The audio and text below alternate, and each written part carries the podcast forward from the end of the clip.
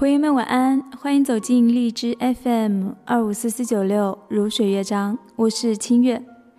今天给大家分享的文章呢，是来自汪曾祺先生的《猫》。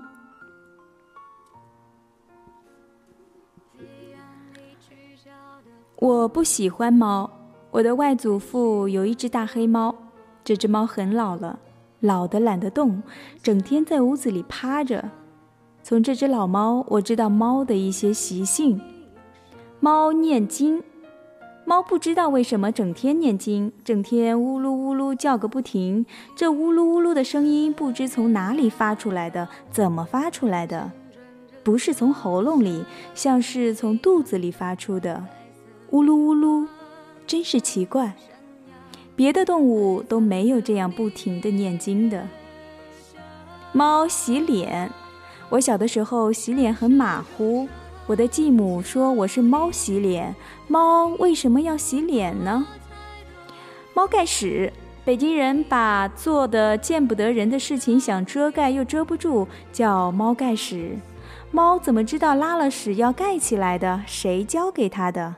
母猫，猫的妈。我的大伯父养了十几只的猫。比较名贵的是呆毛猫，有白、黄、黑色的斑块。如果是狮子猫，即是更名贵的。我觉得不论叫什么名堂的猫，都不好看。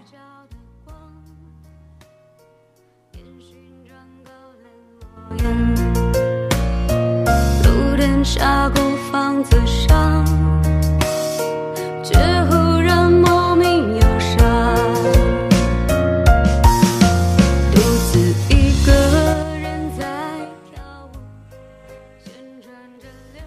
有一次，在昆明，我看见过一只非常好看的小猫。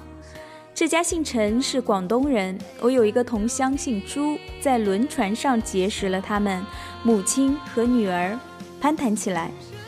我这同乡爱和漂亮的女人来往，他的女儿上小学了，女儿很喜欢我，爱跟我玩。母亲有一次在金地路遇见了我们，邀我们上她家喝咖啡。我们去了，这位母亲已经过了三十岁了，人很漂亮，身材高高的，腿很长。她看人眼睛眯眯的，有一种恍恍惚惚的成熟的美。她斜靠在长沙发的靠垫上，神态有点慵懒。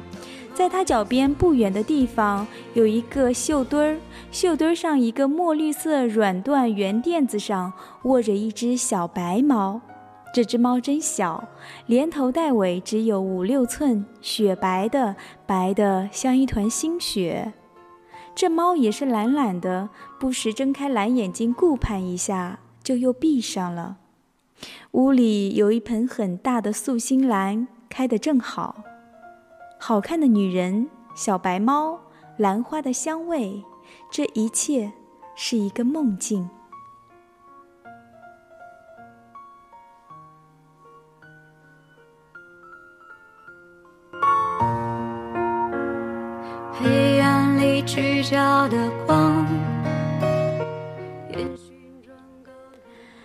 猫的最大的劣迹就是交配时大张旗鼓的嚎叫，有的地方叫做“猫叫春”，老北京谓之“闹猫”，不知道是由于快感或者痛感。狼猫、女猫，地声叫起来没完，其声凄厉，实在讨厌。鲁迅：愁猫，良有疑也。有一老和尚为其叫声所扰，以致不能入定，乃作诗一首。诗曰：“春叫猫儿，猫叫春，看它越叫越来神。老僧亦有猫儿意，不敢人前叫一声。”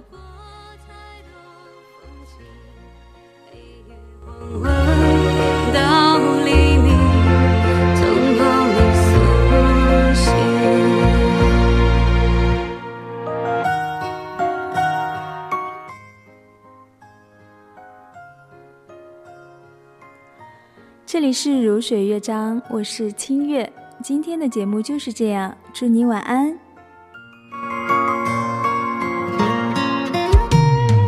黑暗里聚焦。